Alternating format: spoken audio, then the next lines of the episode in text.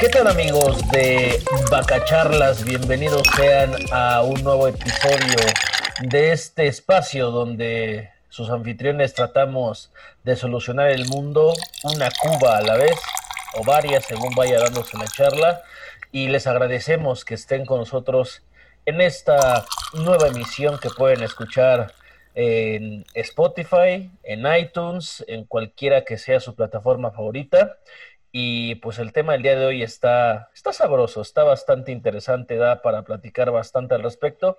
Pero antes saludo a mi hermano Marcos Eduardo desde la tierra de la carne asada y las cartulinas y al ritmo de un cadetazo. Lo saludo, hermano, ¿cómo estás? Muy bien, muchísimas gracias por esta bella introducción.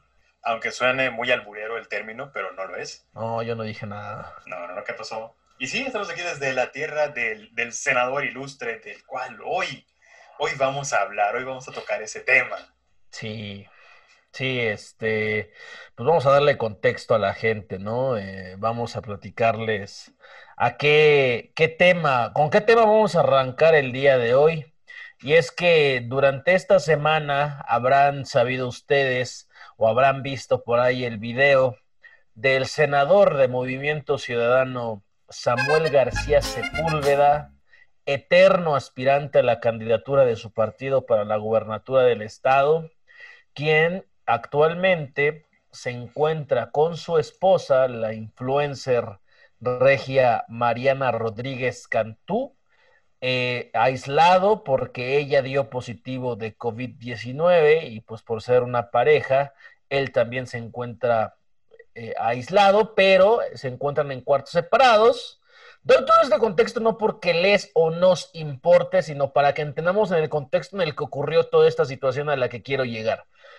Ella se encuentra aislada en una recámara, él está pues en la casa tranquilamente y está atendiéndola, ¿no? Que la comida, que el desayuno, que si quiere agua, etcétera, etcétera, etcétera.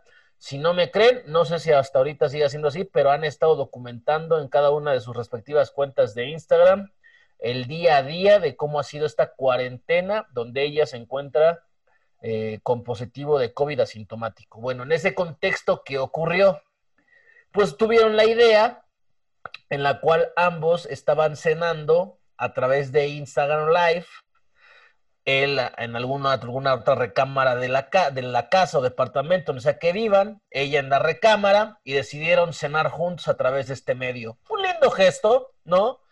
Para estar más cerca el uno del otro y deciden compartirlo con los miles de seguidores que tienen. Pero bueno, ¿qué pasó durante esta cena? Pues pasó ¿Qué? Empezando porque los ruidos de, ese, de esa escena eran grotescos realmente. Pues estaban cenando en familia. Sí, desde luego, pero pues si, si eres como que el clavado del ASMR, pues sí es como que no, no, se escucha muy raro. Pero el caso pues es que ellos estando en el video, pues sí, pues, se siente que es un momento íntimo, aunque lo hicieron público, porque había 14 mil personas viéndolo, güey. Qué aburrida está la gente que ven a dos regiomontanos cenar, güey. En fin, eh, el punto no era ese, el punto es que eh, entre las tomas, pues a la chica, a Mariana Rodríguez, se le hizo muy fácil, se le hizo cómodo levantar la pierna, ¿no? Y de repente se enciende, se enciende la pasión del macho mexicano. Del Sami. Del Sami. Del Sami, del Samuel.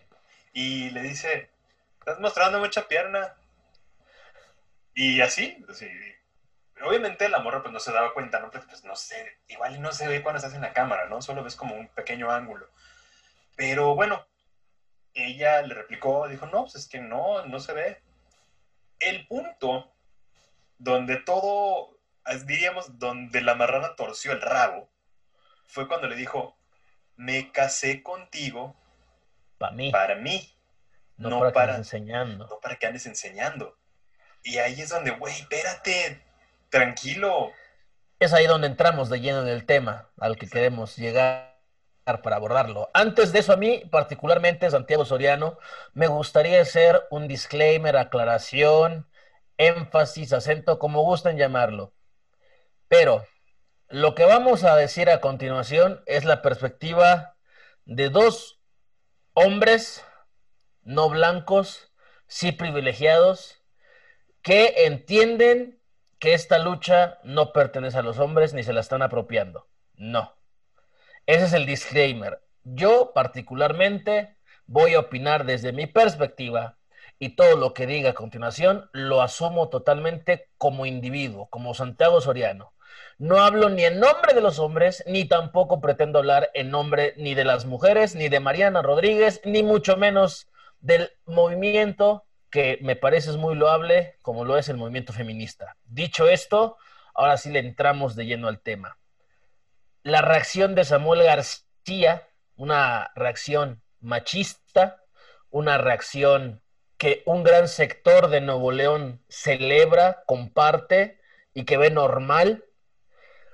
Y además, también hay que apuntarlo, la reacción de Mariano Rodríguez es una reacción lamentablemente que se ha vuelto natural en muchas mujeres en este país, pero que cuando lo cotejas con los números, con las cifras y con la realidad de Nuevo León y de México, te das cuenta que es una situación que no se puede dejar de paso, ni tampoco se puede minimizar como pretendió hacerlo después Samuel con la disculpa que trató de lanzar en redes sociales, aceptando que se había equivocado y tratando de decir que era una broma. Si me preguntas, la reacción que tuvo, el tono de voz y todo lo que vimos en ese breve instante, dista mucho de haber sido una broma, para mí. No sé para demás gente. Y si uno ve la expresión de Mariana, es la típica expresión que muchas mujeres han tenido a lo largo de su vida cuando se preguntan, ¿qué pedo con este güey? ¿No? Cuando ellas entienden que les están pidiendo algo que no deberían de, pero al final de cuentas, con tal de evitar un conflicto o lo que sea, terminan cediendo. Entonces, a mí me parece que lo que hace el senador además aspirante a la gubernatura, o puede ser de dos, o si el güey la cagó como evidentemente ocurrió, o fue un movimiento muy bien pensado, muy bien eh, organizado, con la intención de llegarle a un público específico que no somos nosotros, evidentemente. Puede ser que sí, puede ser que sí, pero realmente eh, la expresión que hace esta morra de repente si te deja así de, güey, es neta, le pidió disculpa, o sea, le ofreció una disculpa más bien, eh, le dijo perdón. Y es que... Sí, le dijo perdón y muy sacada de pedo. Sí, o sea... Muy sacada de pedo. ¿Cómo, es posible que le, pidas perdón a alguien que te agredió? O sea, porque como lo quieres ver es una agresión. Es una agresión. Es un intento de control, ¿no? desde luego, o sea, demostrar que pues, él es el hombre de la casa y él es el que manda y se le tiene que obedecer la frase en la que encierra todo.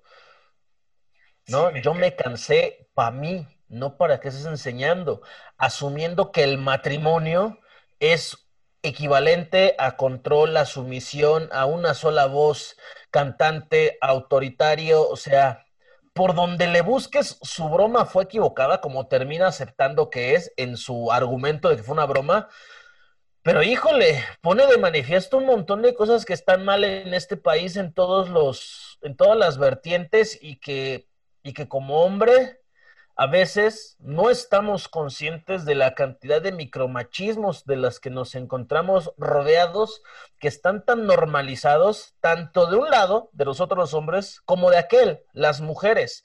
Y por eso choca tanto cuando una mujer te dice, oye, te, te detienen seco como debe de ser o debería de ser, y es ahí hasta que te das cuenta tal vez del error que estás cometiendo. Aquí para la mala suerte de Samuel lo hizo frente a 14 mil personas que se encargaron de viralizarlo al día siguiente y ya cuando seguramente al otro día cuando despertó se dio cuenta de lo que había tronado en caso de que haya sido sin intención de que así fuera. Puede ser que de repente sea como esos movimientos de hacerse viral para que la gente lo tenga presente, ¿no? Porque eh, Vox Populi aquí en Nuevo León es que este güey no tiene oportunidad. Vox Populi. Obviamente eso es un tema que no es precisamente que vamos a tocar, pero eh, sí se relaciona porque él pues constantemente tiene estas medidas de pata. Eh, ¿Qué será? ¿Desde los últimos dos, tres años, más o menos? Sammy, pero constantes.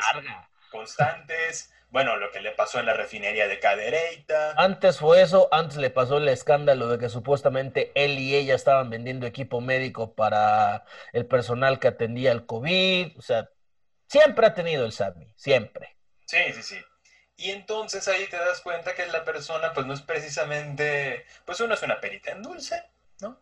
Eh, tiene una cola bastante larga. Eh, no sabemos evidentemente en los temas de, lo político porque además de, que no sabemos si sea bueno o malo, es porque en realidad no ha propuesto nada. O sea, es de los eh, legisladores más grises que tenemos en México. Pero gris en serio porque es muy, muy es muy X su cuestión. Es muy activo en redes sociales. Sí.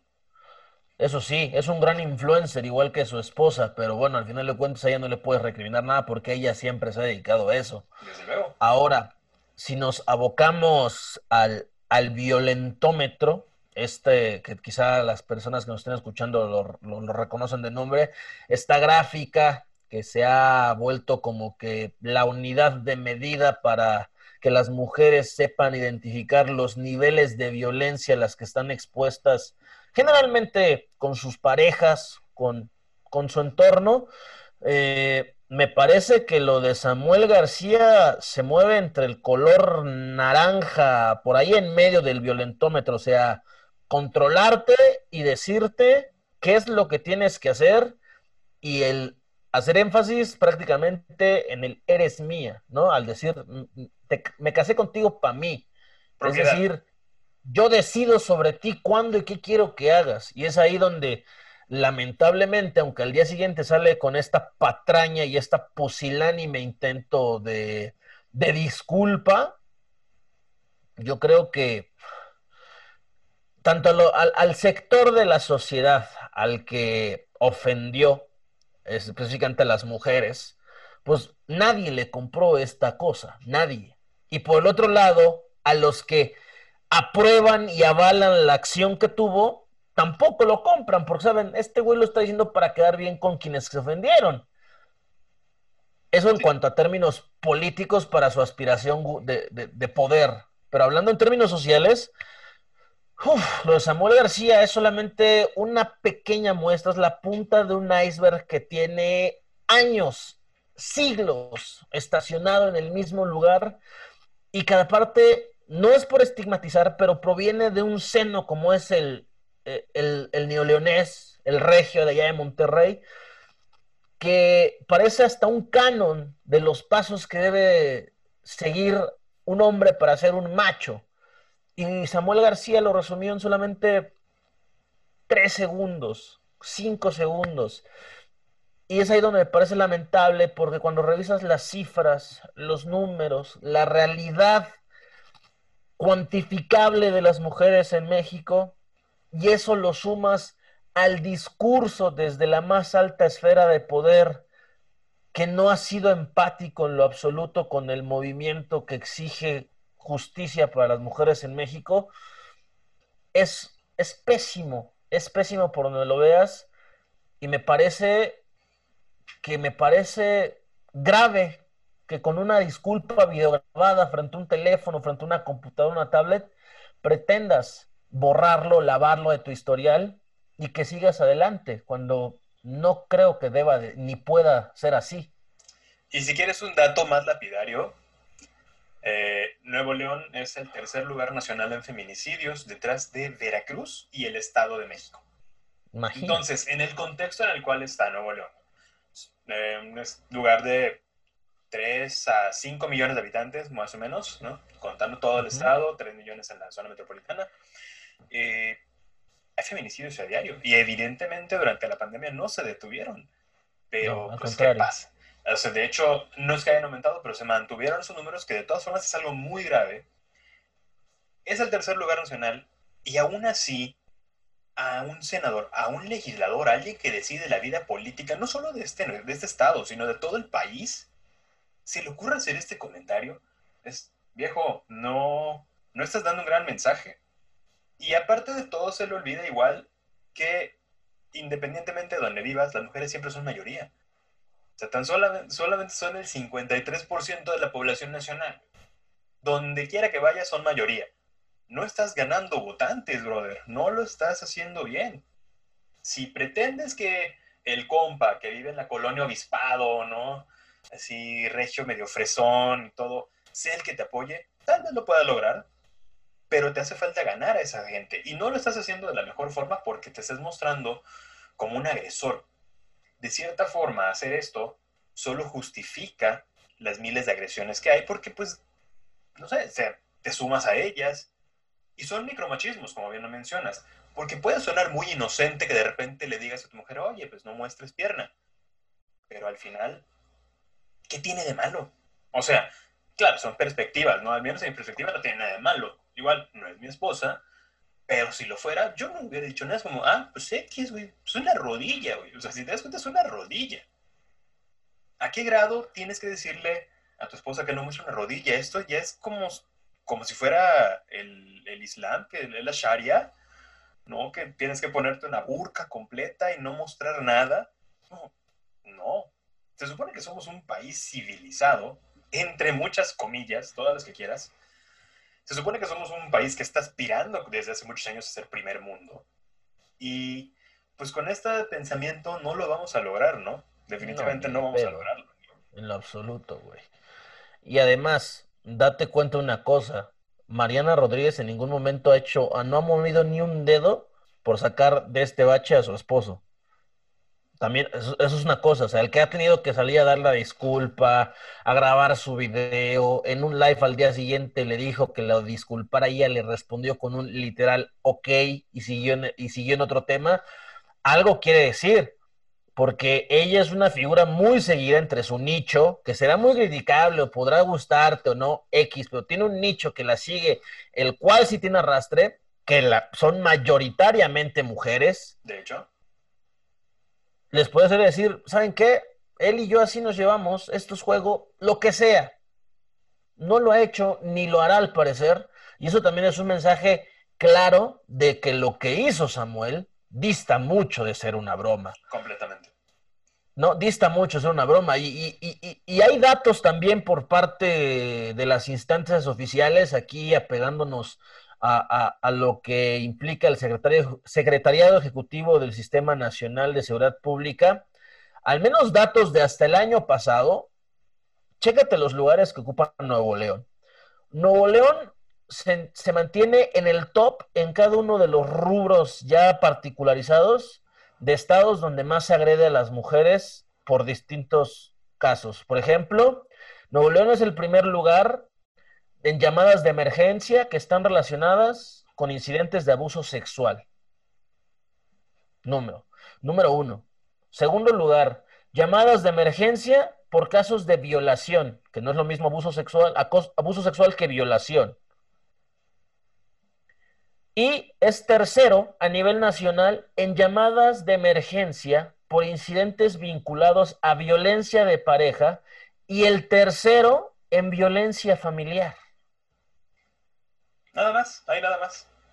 Ese es el contexto en el que Samuel García sale a decirle a su esposa que se tape, que no se enseñe, porque se casó con ella para él, no para que le enseñe a las más de 14 mil personas que los estaban viendo, que hay que reiterarlo, la mayoría eran mujeres, porque hay que decir también la neta, la que tiene más arrastre en redes es ella que él. Sí. Entonces, lo de Samuel, por donde sea, es total y absolutamente reprobable y en lo que a mí respecta, consciente estoy de la labor que desempeño a diario, no tengo ningún problema en decirlo, Samuel García es un reverendo estúpido. Totalmente. y que la gente en Nuevo que nos llegue a escuchar, por favor, háganse el favor de no votar por este imbécil. No por lo que hizo con Mariana, que ya es motivo suficiente, sino por el reverendo estúpido y figura de plástico que trata de, ser, al grado de que se los voy a poner así. Quiere ser una réplica mal hecha de lo que fue Enrique Peña Nieto antes de llegar al poder. Mal hecha. Imagínense la calidad si les digo que ya es mal hecha. Nada más tomen eso como referencia. Samuel García, como decimos eh, coloquialmente, sorinó fuera de la basílica Tal cual.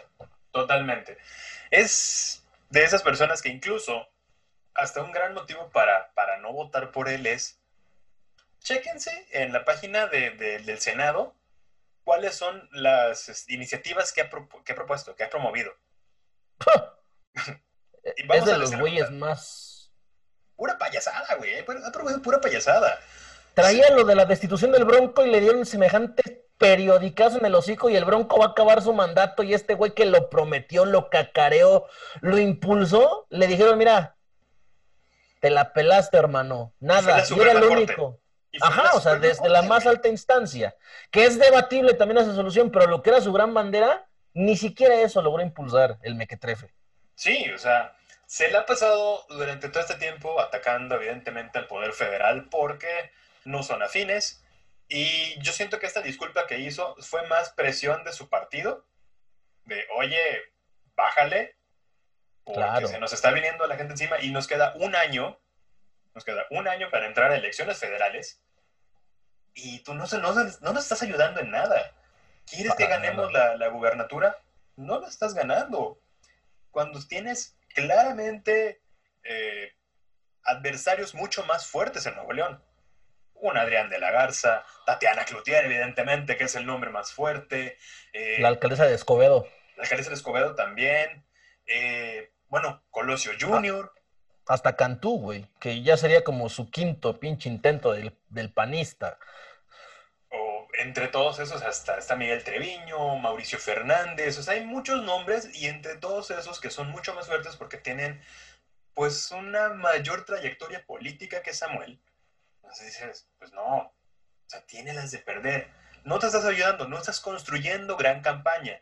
Entonces, intenta hacerlo de una forma pues más leve, ¿no? O sea, no sé, definitivamente siento que no es de esas personas que, que se merezcan el voto porque no ha demostrado realmente que se lo merezca. No, en absoluto. Y pues a ver cómo le va en, este, pues, en estos meses, prácticamente estamos a un año, virtualmente estamos a un año de, de las elecciones. Si todo va bien en este proceso que estamos viviendo, a ver cómo nos va. ¿no? En esos siguientes 11 meses. Pero yo no lo veo como alguien que vaya a ocupar un cargo fuerte porque se está hundiendo solo. Está en arenas movedizas y se está hundiendo solo. y, también hay que decirlo con todas sus letras, abocándonos al tema de las mujeres. Cualquier puñetas que pueda escuchar esto, y sí lo califico puñetas antes de, porque nunca va a faltar el típico machito que trate de justificar las acciones de Samuel. Pero nada más algunos números, que es lo más frío que puede haber. Si tú, brother, normalizas la actitud de Samuel García, bueno, esa actitud es solamente el primer paso o uno de los pasos que desembocan en el detestable feminicidio que nos tiene tan jodidos en este país. Y no voy a debatir, porque para mí no existe debate, de que si hay de que si existe o no la violencia de género, a mí me queda claro que existe. También me queda claro que las mujeres están vulnerables en este país, no de apenas este año, sino durante décadas han estado en un estado de vulnerabilidad permanente. Pero nada más en lo que va de 2020. No, vamos a, es más, vamos a, quedarnos en el primer semestre. En los primeros cuatro meses de este año mataron a 24 mujeres en Nuevo León. En enero mataron a ocho, en febrero mataron a siete, en marzo mataron a cinco, en abril mataron otras cuatro. De estas, doce fueron matadas a tiros, con armas de fuego. Otras fueron acuchilladas y otras fueron asesinadas de otras formas, a golpes, asfixiadas. Nuevo León, a nivel municipal, se encuentra en el top ten de feminicidio. Top ten. Seis alcaldías de Nuevo León se encuentran entre los 100 municipios del país con más crímenes de género. Encabezan la lista Monterrey, la capital, y García. Están entre los 10 primeros municipios con más feminicidios en México. Están nada más, por ejemplo, Monterrey, detrás de ciudades como Tijuana, Puebla, Culiacán y Manzanillo. También se suma el municipio de Apodaca, lugar 39 del top 100. En el 40 está Escobedo. Después le siguen Pesquería, San Nicolás, Santa Catarina. ¿No te queda esto? Bueno, que me puedes decir, no a todas las matan. Bueno, ahí te va otra. Quinto lugar nacional, Nuevo León, de trata de personas. Trata de personas, que es otro tipo aborrecible de la violencia. ¿Y sabes cómo comienza? Con un hombre controlando a una mujer, llevándola hasta este extremo. Lo de Samuel García es grave y es un problema que es un primer paso que desemboca en todas estas atrocidades. Y si estás dispuesto a defender eso por un color político, justificando que es una broma, etcétera, no, no quiero pensar lo que pueda ser la vida a tu lado como mujer. O sea, no, no, no hay forma de justificar lo que hizo Samuel García. Reitero, es un estúpido. Tristísimo, muy, muy triste, porque todos estos números nos hablan de una realidad que está frente a nosotros y que por muchos motivos a veces no nos damos cuenta o incluso cuando dices, no, pues es que lo dijo en tono de broma. Oye, es que no es solamente decir en tono de broma, eso es un Lo que acabo de decir no es broma, ¿eh? Es un síntoma, de hecho, güey. Si lo ves de cierta forma, lo que él dice es como una, una sintomatología que lo va sumando otros miles más de hombres que piensan como él. Y dices, güey, ahí hay un foco rojo. Un foco rojo que debe atenderse de gente que es propensa a cometer un feminicidio. Porque empiezas así, llega el control y cuando de repente tu pareja por algún motivo haga algo que sientas tú que se está saliendo de tu control, ¿cuál va a ser tu reacción? Agredir. Y agredir hasta puntos en los cuales no te controles. Eso es lo que pasa normalmente, son, son casi psicopatías, no es un tema que domine yo completamente, pero la neta sí hay que estar medio malito como para querer controlar a una persona así, ¿no? Sí hay que estar, no, no precisamente en sus cabales, ¿no? tema muy reprobable, tema muy, muy triste y que sobre todo alguien como él, siendo político, siendo senador, ni siquiera es diputado local, güey, es senador de la República, debería ser mucho más sensible al respecto y debería trabajar mejor en eso, porque ¿qué imagen estás dando de la clase política de este país? Claro, sabemos muy bien que la clase política no se ha caracterizado por ser un santo.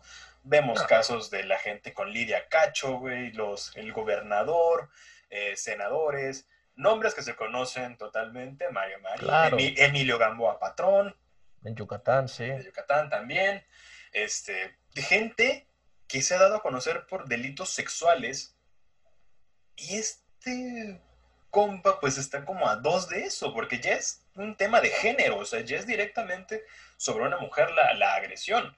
Y no es la primera vez que lo hace, porque incluso le han hecho un compilado de todas las veces que, que, se ha expresado mal o que ha maltratado a su esposa. Eh, en un video, en un video, en, en algunas historias de Instagram donde estaban en todo esto, son, son nacidos de redes sociales, tanto él como ella, y en unas preguntas que les dieron en Instagram, le preguntaron que cuánto tiempo tardaron en comenzar a andar. Él responde que siete días, y a tono de broma, como siempre, ya sabes, tan gracioso Samuel, le dice facilona piruja a su pareja prometida en ese momento y esposa, así, frente a frente, como si nada. Y te das cuenta de lo normalizado que tiene este tipo de bromas, ¿no? O este tipo de actitudes, y te das cuenta de lo normal que es expresarse de forma denigrante de una mujer, sin importar si es tu pareja, te podrás llevar como sea con tu pareja, con tu novia, con tu esposa prometida, lo que sea. Pero hay límites que a pesar de eso no se tienen que cruzar. Hay límites que a pesar de ello se tienen que mantener, porque una vez rebasado el límite del respeto, has perdido absolutamente todo. Y aquí Samuel, ya hay al menos dos muestras públicas bien documentadas, grabadas en video, que lo dejan expuesto como eso, como un potencial macho, que justamente todos estos números que, acabo de, que acabamos de recopilar comenzaron con este tipo de síntomas, como lo mencionas. Y son síntomas graves que se han normalizado y también hay que puntualizarlo. Movimiento Ciudadano no pasó del cague que le metió Álvarez Maínez en Twitter. Nada más. Nada más. Cualquier otro partido respetable, me queda claro que en México no habría pasado, pero cualquier otro partido parlamentario de Alemania, de Canadá, es más, cabrón, hasta Estados Unidos, que también tiene un chingo de muertos bajo la, la alfombra, habría salido a decir, Samuel García ya no es más parte de este partido. Así de simple, así de fácil, güey. Así fuera a ser mañana candidato presidencial. Bueno, los republicanos no hicieron nada con Trump, ¿no? Pero por eso les puse un asterisco a, a los gringos. Pero me queda claro que en Alemania, en Canadá, hasta en Francia, güey. Cualquier partido respetable sale a decir, este güey ya no forma parte de nuestras, pilas, de nuestras filas. Movimiento Ciudadano aquí, hay que Álvarez que tiene un puesto en el partido, que lo cague en Twitter, que Samuel responda, se disculpa, y ya, güey, no, no pasa nada. Que siga siendo nuestro posible aspirante a la gobernatura. Eh, eh, el ser acomodaticios y el ser convenencieros es una constante en este país. Cuando se habla de política lo es aún más. Y ahí queda lo de Samuel García evidenciado, que está mal por donde sea que se le vea y que pone en evidencia un problema grave, serio, que no es broma y que pues al, final de cuentas el senador trata de disculparse diciendo que no se, que no se alteren, que todo era una broma. Pues, como, broma va a ser su candidatura al, a la gubernatura, senador. Como, broma ha sido su, igual. su gestión en el Senado, ¿no? Sí, sí, sí. Otra cosa que, que estamos eh, por hablar aquí, y algo que no es broma, pero que nos llena de alegría realmente, nos da una cierta esperanza, sobre todo en este contexto de la pandemia que nos ha tocado vivir desde marzo, el puente más largo que hemos hecho en este país, porque de empezar... En el mundo, güey. Sí, prácticamente, ni en China lo han hecho tan largo, güey. Pero sí, nuestra pandemia, que ustedes recordarán, empezó en el fin de semana del 21 de marzo Sí, el fin de semana de Benito Juárez. Exacto, y que se ha extendido y por lo visto se nos va a extender hasta por ahí de noviembre.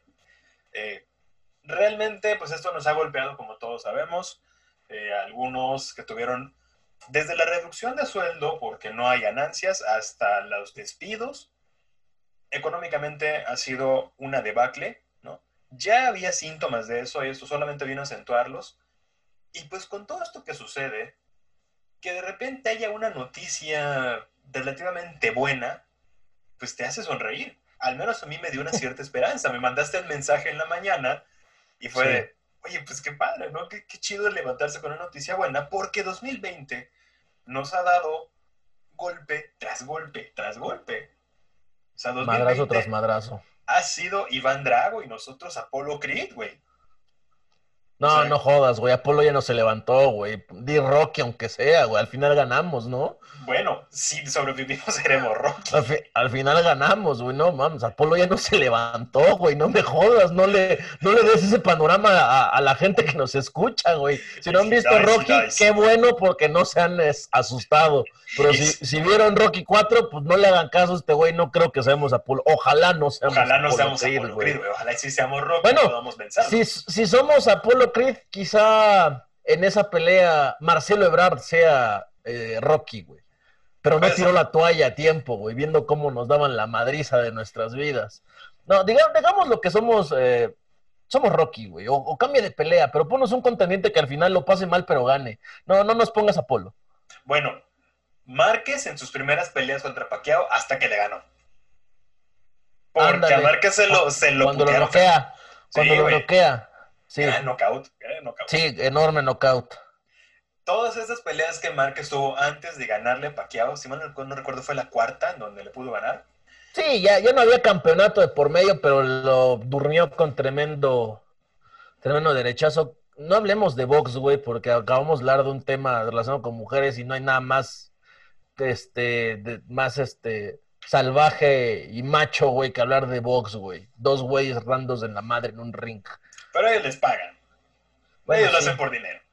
El caso es que, evidentemente, entre todos estos golpes que hemos recibido por este año, evidentemente las fechas no se tienen la culpa, son solo circunstancias que se dieron, eh, que se nos va quemando Australia, que las explosiones en muchos lugares, porque no fue solamente en el Líbano, como platicamos la semana pasada, pasó en Baltimore, pasó creo que en Corea del Norte una más, o sea, hubieron varias, no, no, no fue como un caso aislado, pero no podemos hablar de que eso sea como actos terroristas, porque no hay relación alguna. No, no, no, hasta el momento no.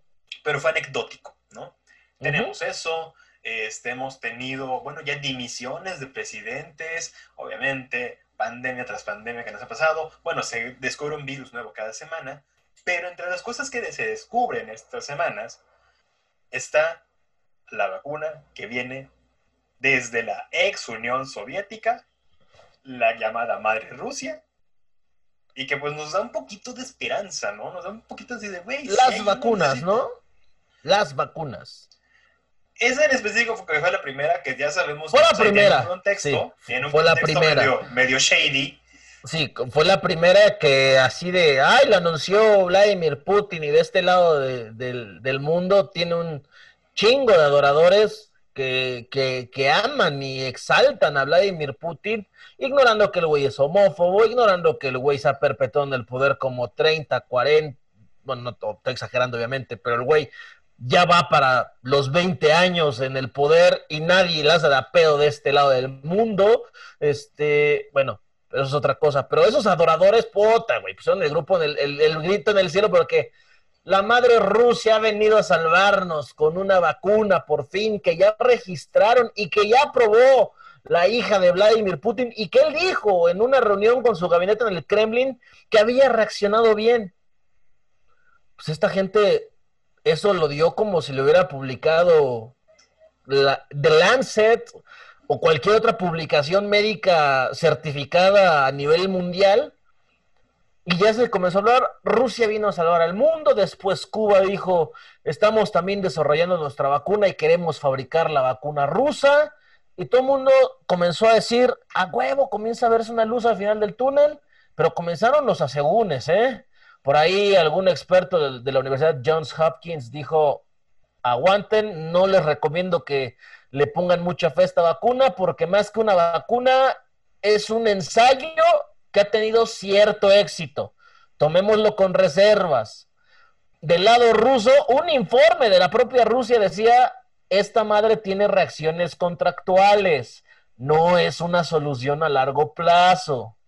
La Organización Mundial de la Salud lo advirtió, cualquier vacuna que se desarrolle en tiempo récord no va a ser totalmente efectiva. Entonces hay muchos matices que todavía impiden echar las campanas al vuelo como algunos ya las han echado. ¿Y qué pasó después de lo de Rusia? El tío Carlos Slim. El hombre más poderoso de este país. Es el hombre que básicamente si quisiera en este momento nos baja el switch y pues ya no podemos hacer el podcast porque pues se nos va el internet, ¿no? Entonces, ¿qué es lo que anuncia? Anuncia que en conjunto con AstraZeneca y la Universidad de Oxford. Desde el Reino Unido. Desde ahí donde la tierra de la, reina Isabel. Así es. la vacuna es suero, es plasma de, de Chabela, güey. Básicamente, con nada se muere. Ha, de ser plasma de la reina la vacuna de AstraZeneca, güey. Sí, y con nada se muere. Señora es inmortal, güey. y de Austin Powers, seguramente. El mojo de Austin Powers. El mojo de, de Austin Powers, exactamente. Y pues se anuncia que la vacuna se va a producir en Latinoamérica, en México y en la Argentina. Así es. Argentina se encargará de la fabricación de la fórmula de AstraZeneca y de la Universidad de Oxford y en México se estará envasando y de aquí su distribución para toda, toda Latinoamérica. Esta vacuna, según documentos médicos certificados publicados en los respectivos espacios médicos científicos avalados por la comunidad internacional, apuntan a que esta es la más avanzada y que mejores resultados ha presentado en sus dos ensayos previos. No soy experto, pero según esta pinche pandemia nos ha obligado a leer cualquier cantidad de información y trata uno de entenderle mejor Ah, para, explicarle mejor a las personas que acuden a uno a preguntar, lo que yo entiendo es, todas las vacunas deben de pasar por tres fases, en las cuales una precedida de la otra es la que marca la pauta. La tercera fase, que es la que está por, por llevarse a cabo, es la que daría pie ya a la fase previa a la fabricación en serie, ¿no? pero parece todo indicar que tras dos ensayos previos, el tercero ya es prácticamente un trámite y se puede comenzar ya a trabajar en lo que puede ser la fabricación, envasado y distribución de dicha vacuna. Eso es lo que pasó. ¿Y qué pasó en México? Pues resulta ser que primero lo anuncia el presidente de Argentina, Alberto Fernández, y al día siguiente, en la misa, digo, en la mañanera de todos los días de Palacio Nacional, el presidente junto con los secretarios y Marcelo Ebrard, que es más que un secretario, este, se encarga de explicar en qué consistía todo este acuerdo alcanzado con México. ¿Qué quiere decir esto? Si recordamos otras mañaneras, Marcelo Ebrard dijo, México está en varios protocolos del desarrollo de la vacuna. Esta de AstraZeneca es uno de esos protocolos, pero también se encuentra en el protocolo de la vacuna rusa y también está en el protocolo de la vacuna francesa. Entonces, hay que decirlo también, el canciller se puso chingón y dijo México, México va a tener mano donde sea que primero aprueben la vacuna. A con de todos los moles, ¿no? Sí, y, ahí estamos, y el primero que diga, yo la tengo, México tiene mano. Y que ¿No? eso el presidente don Andrés Manuel, eh, pues ya anunció que tiene ahí una lana, que es parte del presupuesto de salud, ¿no? no es 100 mil millones de pesos. Exactamente, una buena lana realmente, pues para la compra de esas vacunas. Evidentemente, pues ya se ha hablado desde un principio y estamos muy de acuerdo en eso muchos, en que cuando llegue los primeros que deberían recibirla, pues son los grupos vulnerables, ¿no? Porque, pues sí, o sea, es la lógica, como se quiera ver. Grupo vulnerable, gente arriba de 60 años, eh, muchos pacientes con comorbilidades de las que hemos hablado hasta el cansancio, eh, la famosa obesidad, hipertensión, todo lo que evidentemente genera eh, o, los pacientes más, este, más susceptibles de caer, ¿no? Y la verdad es que es una noticia que, que te llena de mucha esperanza porque al pasar del tiempo, en los primeros tres meses decías, no, pues es que todavía se ve más o menos lejano, sí, me quedo en casa. Pero como ya hemos platicado, el embudo se va haciendo más cerrado y ya conoces a alguien cercano. Y yo personalmente ya conozco gente que falleció, güey, o sea, eh, y, e incluso fue, fue esta semana, o sea, gente joven, más joven que yo, güey, entonces sí, es un motivo por el cual dices cualquier cosa que, que, venga a dar una cierta esperanza es buena. ¿Por qué? Porque ya has pasado mucho tiempo escuchando malas noticias, has escuchado que, que alguien está muy grave. Eh, yo en lo particular, pues platiqué de un caso que tuve muy cercano y estuve a punto de irme a mi casa por si acaso, porque no sabía yo si iba a volver a hablar con esta persona, no sabía yo si iba a, a poder despedirme, ¿sabes? Entonces, con todos, pues todos estos comunicados que se lanzan, empiezas a como que levantarte de nuevo, te da un poquito de ánimo. Como tú dices, no es para echar campanas al vuelo. Y sobre todo que la gente que escuche esto es, güey, no es como para que ya salgan a la calle porque ya hay vacuna. No, no, todavía no, hay vacuna. No, no, espérate, el propio canciller lo dijo. Se comenzaría a fabricar hasta noviembre, güey. Hasta noviembre. Estamos en agosto, todavía faltan un par de meses para llegar a noviembre cuando se empezaría a fabricar. Después el presidente dijo, para el primer trimestre de 2021 es posible que ya se pueda comenzar a aplicar. Hablamos ya sea de enero en el mejor de los casos o hasta marzo de 2021. Todavía falta un chingo para que pueda decir, no hay pedo, me vacuno, vamos a salir. No. Pero yo quiero pensar que es sentido común y que la gente entiende y asume eso. Quiero pensar. Pero hay mucho covidiota, yo lo sé, yo lo sé, hay muchísimo covidiota todavía ahí afuera. La mejor muestra está en la serie de fotos que todos vimos, que se hizo viral también. También. primer acto, haciendo ahí con creo una piñata hicieron en la calle, algo así, se ve como una fiestita. Segundo acto, la ambulancia COVID que es como ver a la parca en persona acá, donde vivo, acá donde yo vivo ya me ha tocado verla dos veces y sí, sí, se sientes como un, como, como algo se esconde dentro de ti y dices tranquilo, quieto. Sí, o sea, Se, guarda, ¿no? Sí, me ha tocado verla un par de veces acá por donde vivo y sí, sí, sí impacta, güey. Sí, impacta verla. dices, pues madres, ¿ahora quién? Es como, es como ver cuando, en E.T. cuando están saliendo y llegan todos con los trajes hazmat Así, sí, así, así mero. Así se sintió Iti, cabrón. Imagínate cómo no te vas a sentir tú. sientes como que es un pequeño Chernobyl, güey. Ajá. Sientes como que te van a aislar, güey. Te sientes como el güey de Monster Inc. con el calcetín. O sea, sientes todo eso, güey. 33-12. Sientes que es un 33-12 global, güey, en toda tu comunidad y dices, ya valió madre, nos van a emplayar a todos y nos van a aislar y vamos a vivir en nuestras recámaras tres meses más. O sea, ¿te imaginas un escenario bien pinche apocalíptico? Porque justamente así está la situación. Al momento que grabamos esto, ya rebasamos al medio millón de personas acumuladas infectadas, que el acumulado es un atenuante, güey. Porque son personas es un virus. Y los virus, los que saben de infectología, no es algo que te cures. Eso se queda en tu cuerpo para siempre, güey. ¿Sí? Y tu sistema inmunológico aprende a... O sí que es el... Aprendes a vivir con ello, pero en el sistema inmunológico, güey. Pero el virus ahí sigue. Entonces, es más de medio millón de personas en México, güey.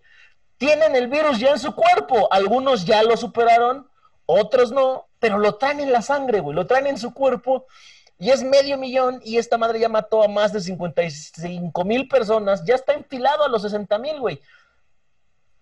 Esta madre es real, es seria y no por nada el mundo se ha, se ha volcado en una carrera global, güey, para romper un récord de obtener una vacuna que me parece maravilloso lo que estamos atestiguando porque representa el gran avance de la ciencia en nuestro siglo y que deja sin argumento a esos tarados que dicen, ay, nací en la época equivocada, me habría encantado nacer en los sesentas. Pues sí, güey, un, un tétanos te mataría, cabrón. Y pues también no solamente, no solo a ellos, sino también a los antivaxers, güey. Ah, bueno, Que los antivaxers sí es como, no solamente tienen la mollera sumida, sino que les soplaron en la mollera y pues tienen aire en la cabeza, porque la verdad pensar que las vacunas no existen y que te hacen daño es como, güey, hay 55 mil personas en México que hubieran deseado lo que quisieran, o sea, cualquier cosa, y hubieran dado lo que sea por tener esa vacuna, güey. Hay 55 mil personas que ya no están hoy con nosotros. No, ahora sí, neta, nos faltan 55 mil. Y y esto va más allá incluso de echar culpas de que, güey, es culpa del gobierno. No, güey, la verdad es que no puedes echar una culpa a alguien porque no sabes cómo este virus se maneja. En general los virus así son. Ya lo vivimos hace 11 años con la H1N1 que afortunadamente logramos controlarla, pero todavía sigue. De hecho, cada año hay rebotes de la H1N1. Claro, 500 casos en todo el país, pues no representa gran cosa en un país de casi 130 millones de personas, ¿no? Ahorita ya no desde luego. En su momento sí nos, nos sacó un pedote por el miedo. Ah, claro. Yo me pasé un buen rato en la casa. Mi cumpleaños en ese entonces, hace 11 años también, valió madre porque fue por las mismas fechas, por ahí de abril. Este, aunque no tardamos tanto, después de algún momento, pues no fue necesario ni siquiera hacer el desarrollo de una vacuna, porque después descubrimos que la misma vacuna de la influenza estacional podía como que tener un upgrade y ya, es la que nos sirve y que todos los años podemos ponernos, ¿no? Tener influencia estacional está horrible, a mí me ha pasado, se siente de la chingada. Pero sí, insisto y soy muy enfático, no es como para que ya digamos, güey, listo, ya tenemos vacuna, vámonos para el perreo y beso de tres. No, güey. El beso de tres no debería estar permitido ni aunque no hubiera pandemia. Sí, en ningún contexto, ¿no? Pero evidentemente hay gente que dice, no, pues es que ya va a venir la vacuna y va a haber cura y voy a poder hacer mi vida normal. No, no va a ser una vida normal definitivamente, porque incluso con la vacuna no sabemos cómo vaya a reaccionar tu cuerpo. Muy seguramente cuando se aplique van a recomendarte al menos una semana de reposo para ver cómo te va, porque eso sí, está probado, pon tú, en mil rusos, pero la alimentación de esos mil rusos no es nada, no, es, nada igual, no se parece en nada a lo que comen mil mexas. Esos güeyes comen papa, tú aquí comes tortillas. O sea, evidentemente son muchas variables que puede haber entre un organismo y otro que puede dar incluso el, como el factor de éxito en una vacuna. Hasta hoy en día pasa. Hay lugares en donde la vacuna de la viruela, por ejemplo, sí funciona y hay otros lugares donde no, por cuestiones genéticas, por cuestiones alimenticias, por cuestiones del clima, lo que quieras. Cualquier cosa de esas puede determinar que una vacuna funcione o no. Entonces, pues todavía tenemos que esperarnos un ratito, güey. Tal vez 2021 ahí vamos a empezar a ver tantita luz diciendo, ay, pues ahí regresó un conciertito de 100 personas, güey. y que te pidan ahí un certificado de una vacunación, va, dices, ok. Ahora sí, cáigale con su cartilla de vacunación. Básicamente. Para poder ingresar.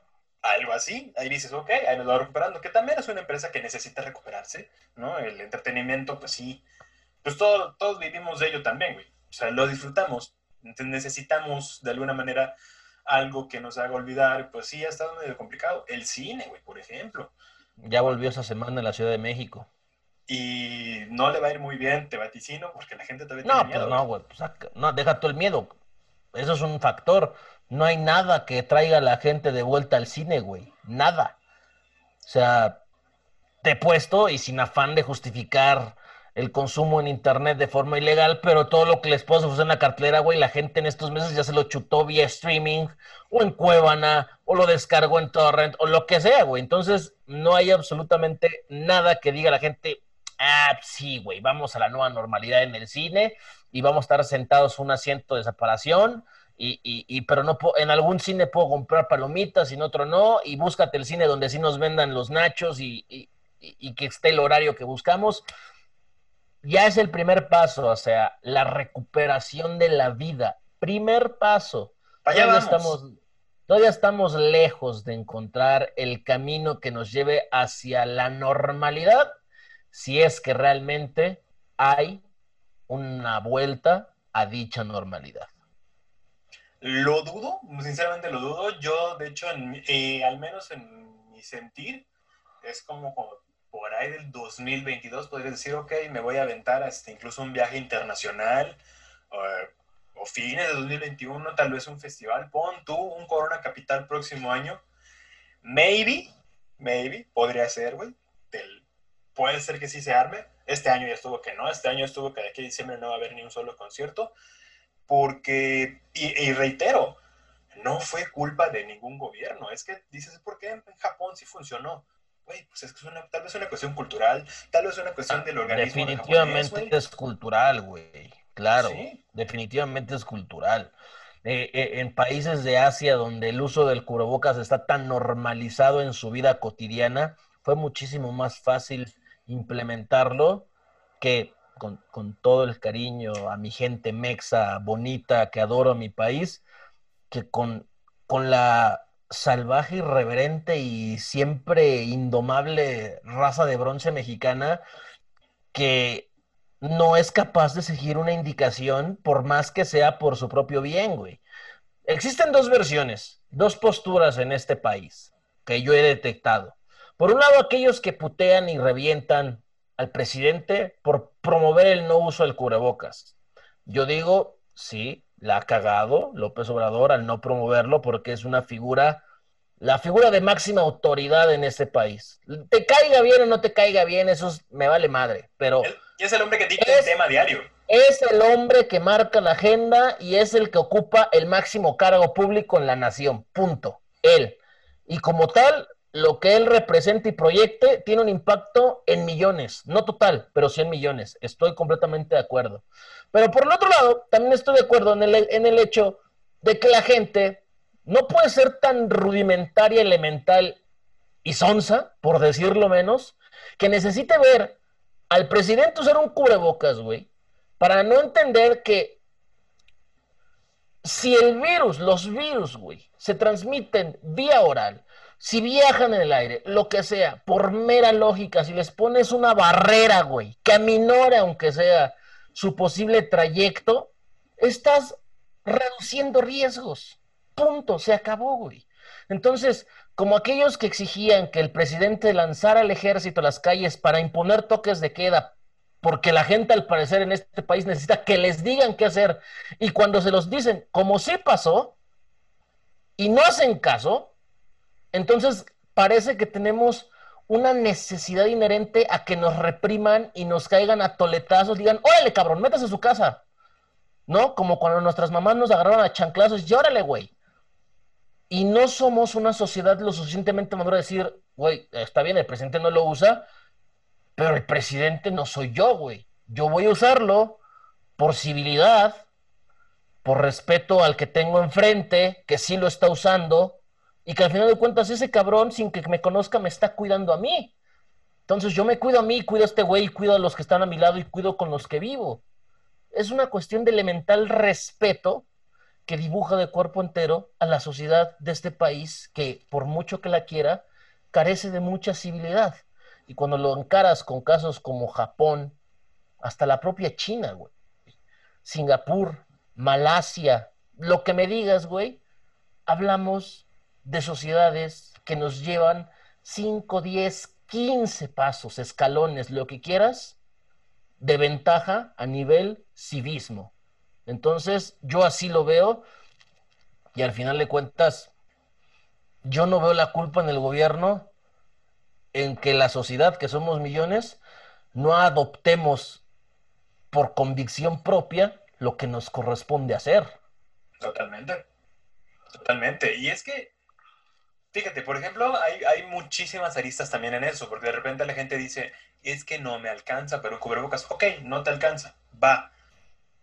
Entre un grupo de personas se puede hacer, güey, entre 20 pesos cada quien, vamos juntando y compramos varios y nos hacemos de, de paquetes de cubrebocas, ¿no? De, eh, yo, por ejemplo, compré unos 50 mascarillas que fueron como 600 pesos, ¿no? Ya tengo mascarillas para un rato. Eh, pero así entre varios se puede ir juntando una lanita y dices, bueno, pues nos hacemos de unos y nos vamos cuidando. Eh, creo que incluso la pobreza no es tanto un tema porque en la policía en las calles en varias ciudades estuvo regalando. Sí, en, el centro de Monterrey sí, sí, vi que lo hicieron, en Mérida también me tocó ver, algunas alcaldías de la Ciudad de México también hicieron o implementaron esto, sobre todo en las zonas de mayor eh, tráfico, ¿no? Eh, y tráfico pedestre, porque pues, es el que realmente importa, ¿no? O sea, es el que es más vulnerable. De que es una educación cultural, totalmente lo es. También entra un tema, y por ahí alguien lo mencionó, estuve leyendo, es que si se hiciera obligatorio sería violentar los derechos humanos, y ya te metes en un tema igual muy, muy escabroso, en el cual no sabes si los derechos están por encima de la vida, o la vida por encima de los derechos, qué es lo que salvaguarda los derechos humanos. No sé, te metes ya en, en, asuntos muy espinosos en los cuales, sea la postura que tomes, vas a salir espinado. Entonces, sí, evidentemente no, no, nos deja este aprendizaje porque en el futuro va a haber otra pandemia. Esto nunca se acaba. La humanidad ha tenido pandemia tras pandemia cada 100, 200 años más o menos, en lo que algún virus nuevo muta y va generando sus nuevas formas y este después estalla. Eh, lo vimos con la peste negra, que media Europa se fue al diablo. Eh, la gripe española, que se llevó la cuarta parte del mundo. Mató más gente la gripe que la Primera Guerra Mundial. Eh, todo, todo eso es cíclico. Cada vez se van dando más e incluso también cada vez se van a dar más porque también, raza, nos hemos mamado con los antibióticos. Entonces, pues ya producimos eh, bacterias y virus más potentes porque ahora resisten cualquier antibiótico. Dices, güey, para el futuro, ¿con qué vas a combatir esto? Si ya te di, vamos a poner este metrofloxacino, que es uno de los este, antibióticos más comunes, ciproflox, el ciproflox va a ser una cosquilla para el virus en, en un futuro. Pues la gente ya se mal acostumbró a estar consumiendo antibióticos y pues sí, vamos a seguir con pandemias cada cierto tiempo, pero esto sienta un precedente porque es la primera gran pandemia que nos hizo ver nuestra suerte en todo.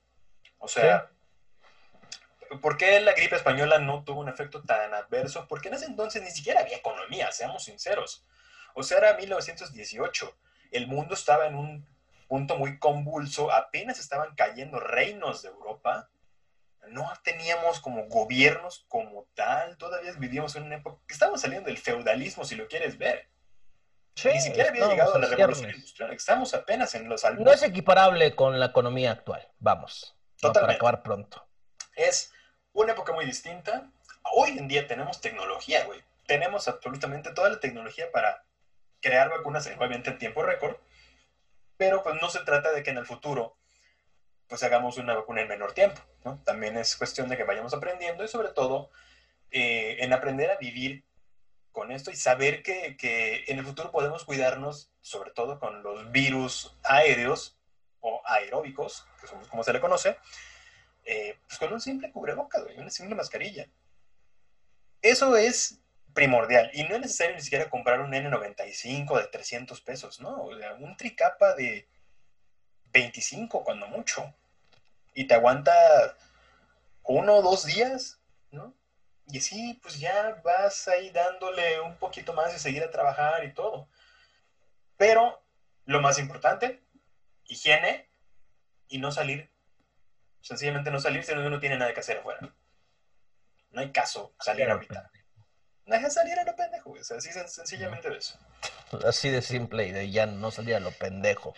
Que mucha gente ya lo ha hecho. Ya lo ha hecho. Que existe la contradicción de la apertura económica y el no salga si no lo necesitas, porque dices, no salgas si no lo necesitas, pues sí, güey, no necesito ir al cine, ni necesito ir a la alberca, ni necesito ir al restaurante, pero ya está abierto. Creo que se entiende, güey, que los semáforos es de, de forma consciente, güey, o sea, sí ya hay cine, sí ya hay albercas, sí ya están parques para ejercicio abiertos, ya hay restaurantes, eso no quiere decir que diario vas a ir al pinche restaurante, güey, ni que diario vas a ir al cine, ni que, ni que el fin de semana vas a ir, no, güey. Quiere, e, es una, obedece a dos cosas. Uno, la apertura económica tiene que ocurrir tarde o temprano.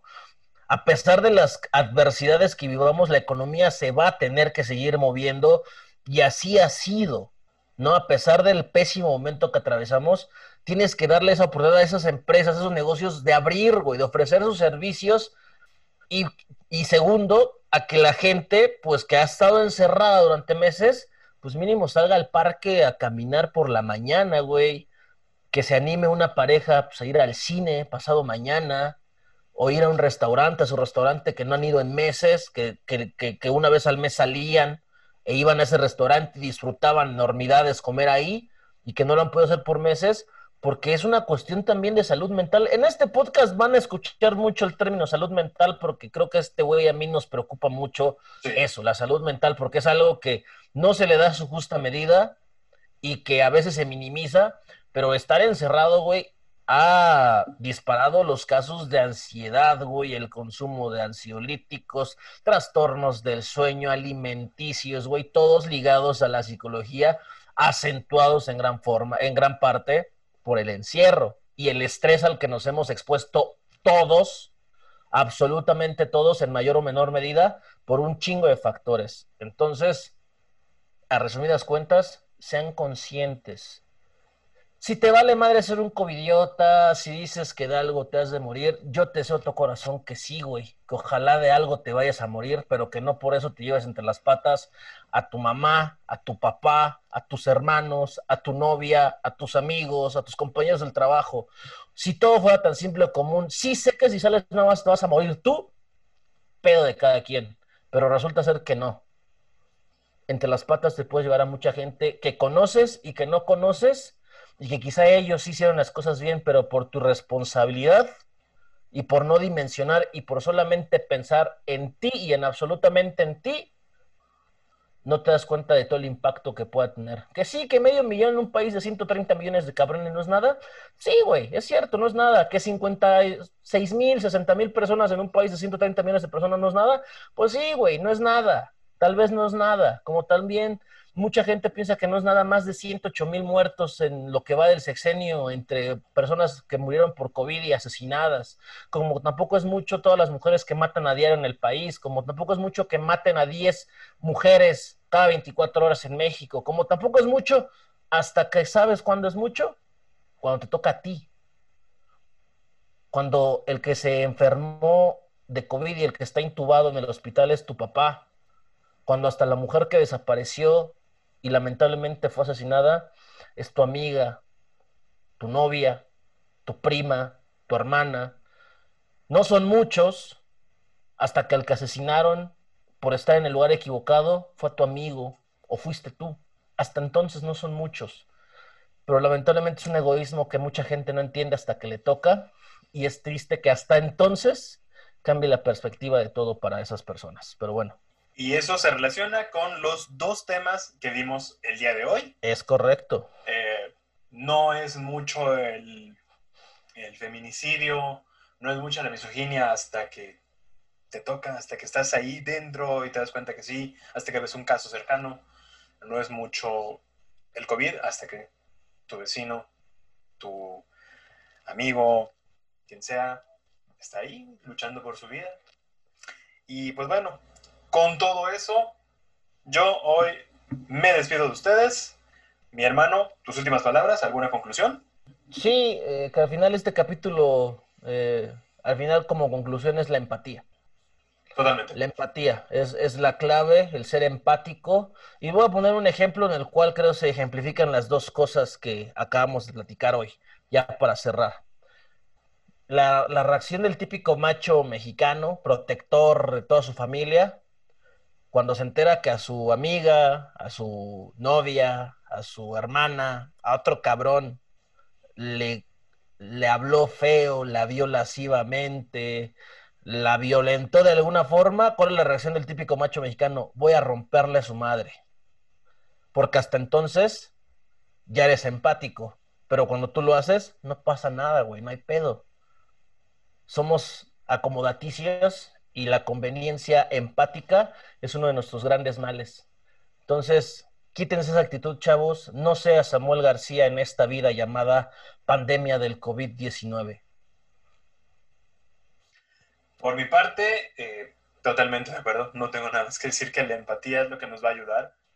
Eh, ¿Cómo vamos a erradicar poco a poco el machismo y la misoginia? Güey, siendo empático con cualquier mujer que haya sufrido de esto. Cualquier mujer que haya sido violentada en el metro, es como, güey, hacer primero un, un ejercicio de introspección, es decir, oye, yo también he visto a alguien de esa forma. Quiero cambiar esa actitud para que todo esto vaya cambiando en un futuro quiero enseñarle a nuevas generaciones a que no sean como yo fui, a que no sean como el mundo actual, que todo sea mejor en un futuro, que todo sea más agradable, que incluso un, viaje en el metro no, tenga, no sea motivo para que una mujer se sienta violentada, ni, ni sea necesario que tenga que cargar con un gas pimienta, con una puya, con una navaja, las más arriesgadas con una pistola, güey, porque ya están hartas de esto, ¿no? Entonces, ser empáticos con ellas, decir, oye, ¿te ha pasado? Ok, vamos entonces a hacer protocolos en los cuales si tú te sientes violentada por alguien, lo puedes decir, y ok, hacemos todo con el marco de la ley y tomamos acción, y después poquito a poco vamos a ir reeducándonos, ¿no? Y es lo mismo con la pandemia. Tenemos que reeducarnos a cómo vivir y ser empáticos incluso con la gente que está enferma, ¿no? Pon tú que sí se enfermaron por su irresponsabilidad pero echándole la culpa no, no lo vamos a curar, ni vamos a, arreglar nada, ¿no? Entonces, como que, ok, sí, fuiste responsable por tu propia culpa, por pues, tu propia bronca, fue que te eh, metiste en un lugar que no debías y te infectaste. Güey, no hay pedo. Lo que sigue es ayudarte, echarte ánimos, vas a salir adelante, que es también parte de la salud mental. Ayuda mucho que de repente le echen ánimos a la gente que está convaleciendo para que sí salgan adelante más pronto. Y de esta manera es como, pues vamos a, tenemos que aprender a vivir de esas, formas, tenemos que aprender a vivir con esto, pero sí ser empáticos. No sabemos de la forma en cual la gente se, se infectó y no, no somos quien para juzgarlos definitivamente. Definitivamente. Yo creo que esa es la, la conclusión a la que podemos llegar. Y pues llegamos al fin de un nuevo episodio de Vaca Charlas. Seguramente no solucionamos nada, pero pues bueno, es momento de servirnos la siguiente cuba esperando el siguiente tema de la semana. Gracias. Al menos la sed sí la calmamos. La sed se calmó, la sed se calmó. Así que nos estaremos escuchando en futuros episodios de esto que es Vaca Charlas. Suscríbanse y síganos en Spotify y en iTunes. Ahí estaremos semana con semana, todos los lunes. La hora, luego vemos a qué hora lo fijamos, pero vamos a tratar de fijar una hora.